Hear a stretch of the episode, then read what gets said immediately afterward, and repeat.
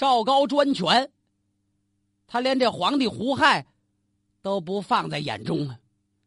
反过来，总觉得胡亥碍事儿。如果我要当皇帝，该多好啊！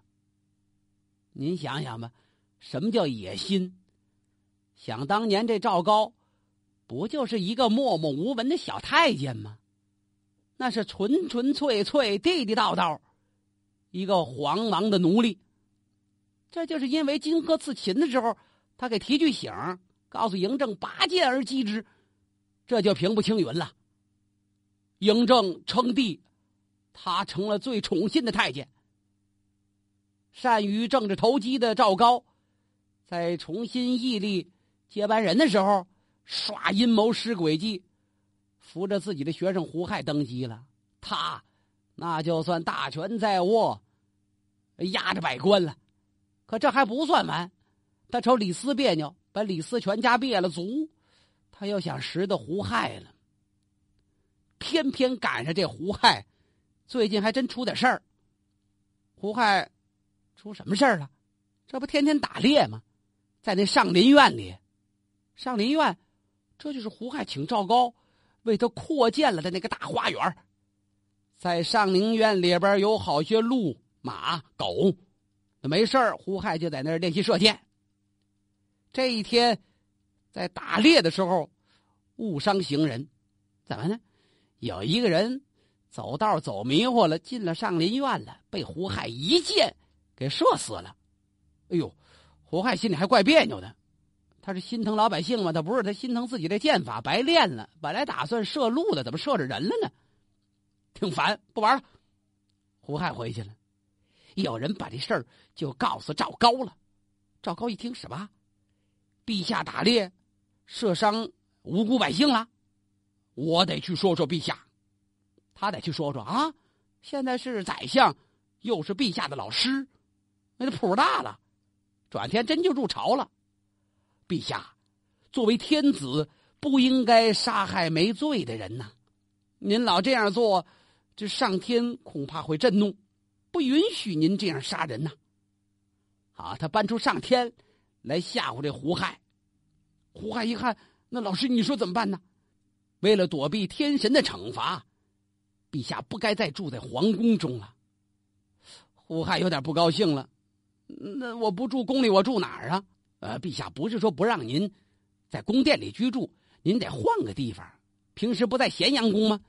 我建议陛下到望夷宫里，呃，斋戒几天。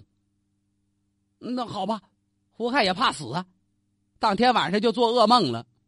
他梦见有一只白色的老虎咬了他坐骑，他骑那马被那老虎给伤着了，胡亥就把那老虎给杀了。醒来之后才知是做梦，哎呀，觉得这别扭，这是好兆头吗？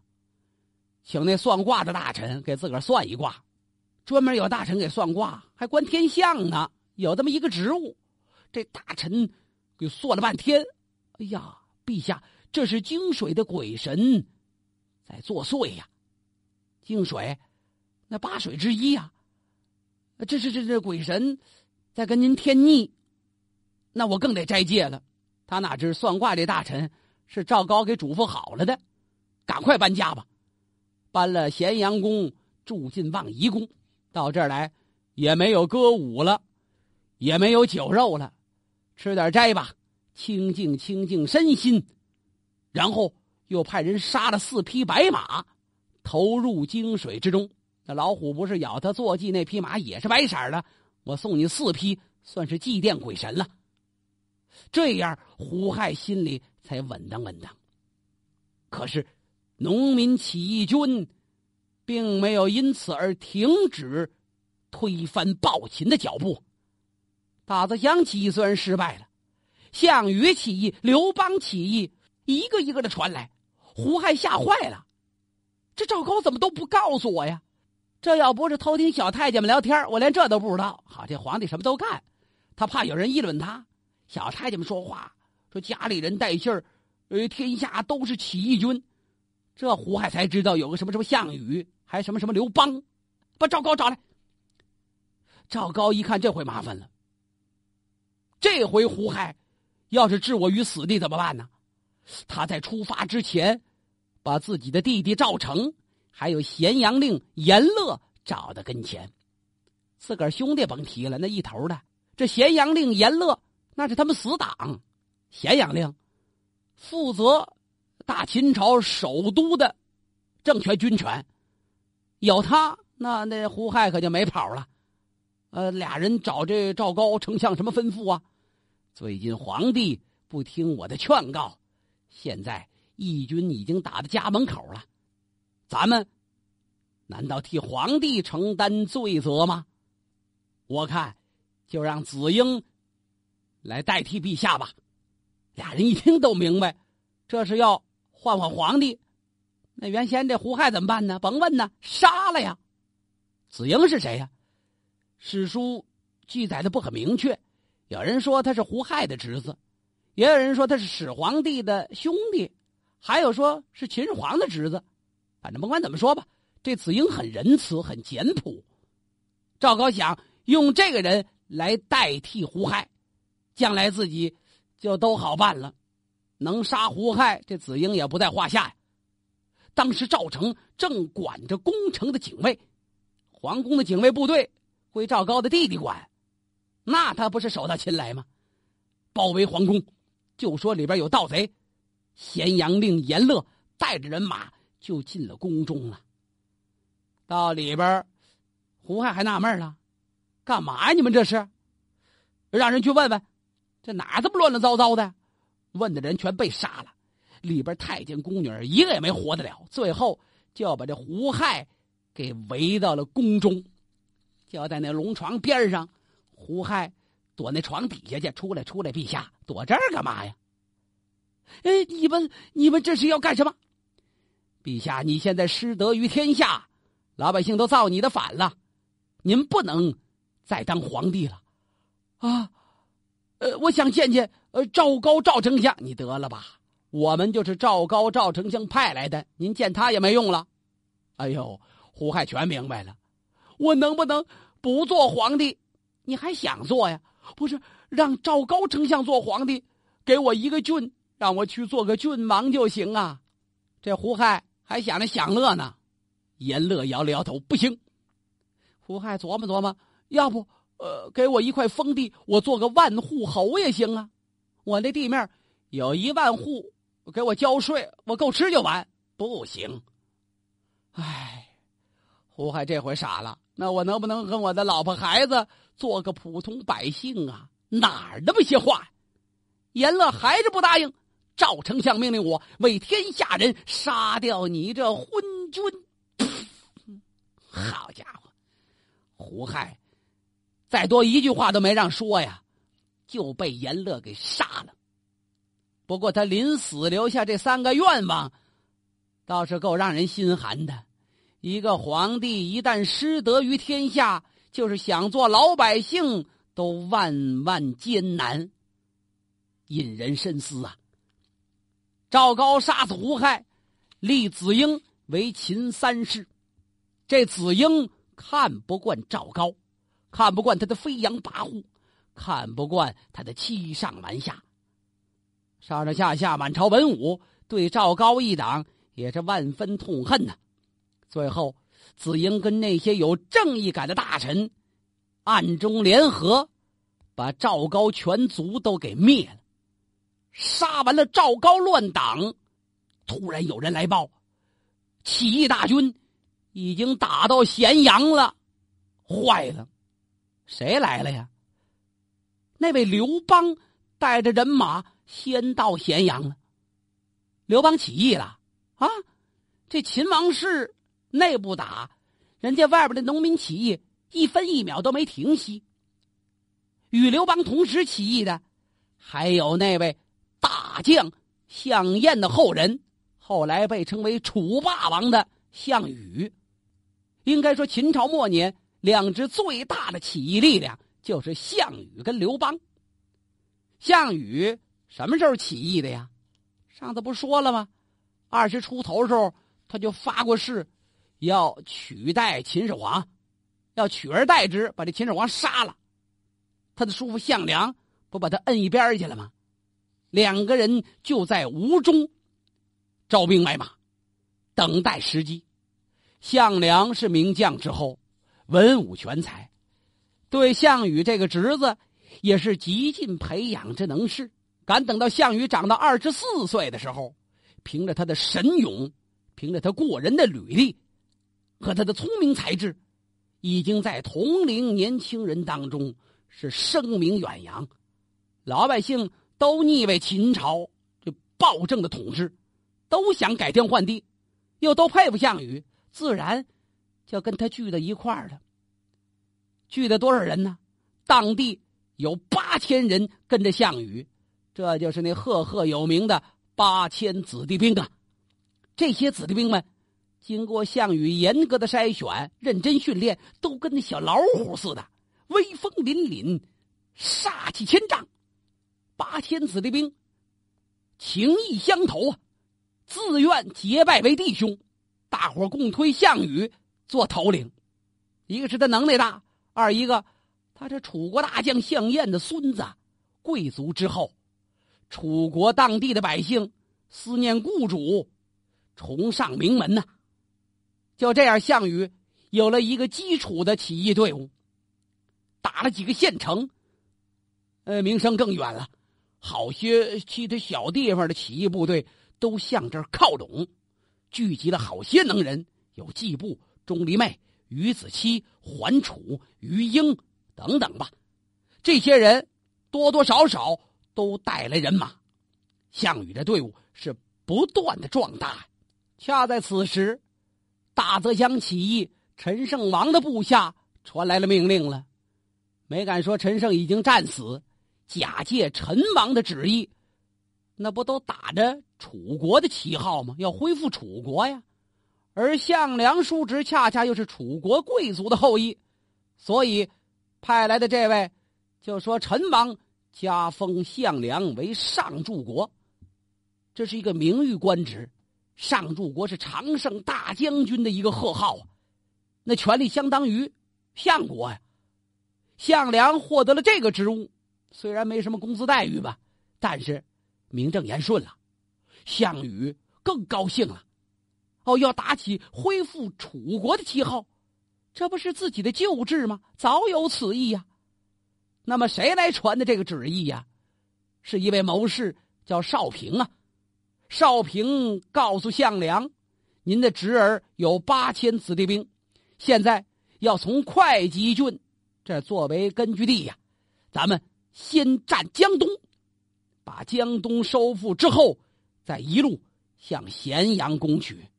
先占江东吧，八千子弟兵，八千只老虎渡江作战，收复了广陵啊。另一位起义的头目叫陈英，收复了东阳，当地的人都很拥护他。陈英写信跟项梁：“我这还有一支部队，咱们一块渡淮河，继续往前行吧。”项梁、项羽、少平、陈英。几支力量渡过淮河了，这大部队正往前行进呢。前边有一支军队拦住去路，项羽纳闷：难道谁敢在半路拦截我们吗？我这队伍是越走人越多，谁敢跟我们对着干呢？有领头人在前边拦住了大队，项羽走到头来，我看看是谁吧。就见迎面站着一个脸上刺字的大汉。看这人没有什么歹意，脸上刺字，说明他曾经是罪犯。有一种刑法叫情面呢，给脸上写点东西刻上面。项羽冲他点点头：“你们这是何意？要拦阻我们吗？我们是楚国大将项燕的后人，楚王上柱国项梁，那是我的叔父。现在因为秦二世昏暴，荼毒百姓。”我们会稽郡的子弟都要联起手来，为当年的楚王报仇雪恨，为天下除害。你是帮着秦国，还是帮着我们这些子弟兵啊？这脸上刺字的大汉放声大笑：“我当然帮着你们了。”哦，项羽一听，请问您贵姓高明啊？嘿，免贵，小可姓英，叫英布，也叫秦布。就因为我脸上有字儿，俺家住路县，因为陈胜王打了败仗，陈城被秦人给夺去了，我就帮着楚国的大将吕臣打退秦兵，夺回陈城。这支队伍就是我打陈城带出来的。我们现在想往东走，没想到巧遇了上柱国的大军。您是哪位呀？项羽一听，哦，感情也是抗秦的，那咱们一家子呀。我姓项，名羽。哦，英布一听，久慕大名，就跟着你了。项羽手下的桓楚一听说是英布，他认得呀。哎，英大哥，你赶快下马，怎么还在那说话呀？咱们一块儿到楚军来，你我弟兄说话算数，共抗强秦呢。感情这里边有老朋友，英布跟桓楚早就认识了，跟项羽弟兄三人一块来拜见上柱国项梁。项羽一边走一边满面堆笑，声若洪钟。两位老朋友，今天咱们就是新朋友，一块儿跟着秦朝干了，太好了。桓楚看着项羽，不住的点头啊。我没找错人呐，项羽兄盖世英雄也。英大哥，他看看英布，您呢，也真是人中的尖子。可惜时运不好，犯了法，嘿，脸上还刺了字了。就冲这字儿，你也得跟秦军大干一场啊！大伙儿说说笑笑，拜见项梁，当然受到重用了。这一下人马就达到了五万多人呢。继续走了一两天，又有一位带兵的将军来了。历史上没说他的具体姓名，就说他姓蒲啊。这位蒲将军带来两万人，投奔项梁。项梁人马变成七万了。大军来到了下邳，就是张良隐居那个城池，在那儿给老头捡过三回鞋，就在这下邳这地儿。在这儿，项梁驻军了，派探子去打听前边的情况。又有几支起义部队在前面出现了。项梁说：“那咱们就一块儿联起手来抗秦吧。”可人家不答应。项羽说：“得了吧，叔父，不跟咱们一块儿干，那我去收服他们。”项羽出马，谁打得过呀？杀了起义军的头，把人家的人马收编过来。这一路前行，队伍是一路壮大。大军就进驻了薛城，薛城在山东省滕县东南，在这块安营扎寨，商量下一步军事行动。就在这个时候，由打丰乡来了一支队伍，丰乡就是江苏省沛县以西呀。这支队伍领头的一位将军，带来的一百多名随从来投奔项梁，这个数。让项梁很吃惊。你看，头了收编那几位，一万两万的，这位带着百十多人也敢称将军呢。那位说：“这谁来了呀？”此人就是沛县丰乡人，姓刘，叫刘邦。这刘邦是一个庄稼汉。你别看他这庄稼汉，打小就不喜欢种地，他爹他娘老数落他。你就不像个庄稼人，你没出息。光阴荏苒，一转眼刘邦到了壮年了。因为这个人好交朋友，所以他做了当地泗水的亭长。亭长是一小官啊。按照秦朝的制度，十里为一亭，十亭为一乡。亭长呢，那就是管理十里之内的一个小官员。泗水是这亭的名字。这职务不大，但是跟老百姓接触可多。这家丢东西了，那家抓小偷了，这两家邻居打架告状了，遇到处理不了的事情，这才能往县里去报呢。可是，在秦朝暴虐的统治下，亭长的主要工作不是处理老百姓如何过日子问题，是抓壮丁。你这多讨厌呢！老百姓直接对抗的就是亭长啊，可要想干。就得听从国家法令。刘邦对这秦王朝也是腻歪透了，挨了多少骂甭提了，心里都没数了。能抓的尽量抓，半道跑了的他也不上告，所以有点人缘有一次带一队民夫到咸阳去干活，咸阳不是都城吗？正赶上秦始皇出来巡游，我这车仗让刘邦看见了，哎呦，跟一条黑龙一样的大队，这太威风了。秦始皇那天也把车帘撩开了，刘邦还夸他吗？大丈夫当如此也。同样是起义队伍的首领，项羽当年看见秦始皇的威风时，必须取而代之，要把这老朽杀了。而刘邦羡慕的就说：“男人就得这样活。”这就两种心态截然不同啊。司马迁先生在《史记》里边都做了详尽的记录啊。刘邦从咸阳回来，继续做亭长，可是这个人好酒贪杯。你看，因为他喜欢喝酒，大大咧咧，不拘小节。县里的好些人跟他也不错，沛县里边有几个他的好朋友。县里边那文书萧何，就跟刘邦交上朋友了。这一天，刘邦听说县令家里来了一位贵客，要请客吃饭，是流水席。刘邦心想：我得去蹭一顿呢。刘邦有蹭饭的习惯，嗨，不吃白不吃啊。反正也没什么事儿，他就奔那儿去了。一看呢，萧何在门口替人收礼呢。文书嘛，到人这吃饭得凑份子。感情打那年头，中国人就有凑份子这习惯，不能白吃。萧何看看刘邦那意思，你干嘛来呀？他知道刘邦没钱呐。你家里哥们弟兄、老爹老娘都是庄稼人，你跑这儿。干嘛找这别扭啊？刘邦看了看前面这些客人，都带着钱呢，有五百钱，有一千钱的。刘邦到这儿了，故意高不大嗓：“我这儿送一万钱。”萧何一听，好像没哭了，心想：“您这吹牛都没边儿了，哥们儿有这么信嘴说的吗？”旁边人一看，嚯，真有给大钱呐！这什么身份呢？谁也没敢问。萧何也没给他写那账上，刘邦大大方方晃着就进来了。萧何暗地里看了他一眼，心想：“你少吹吧，你不就白吃顿饭吗？”那么，到县令家做客的这位名人是谁呀？是当地的富户吕公，吕先生。吕公一眼就看见这刘邦了，看这刘邦行为潇洒，无拘无束。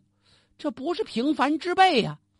酒席宴后，就托这县令给说媒呀。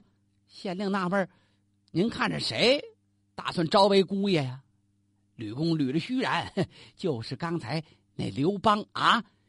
县令一听，我听说您家那闺女可是咱们当地的美女啊，嫁谁嫁不着嫁刘邦啊？刘邦什么岁数了？快四十了。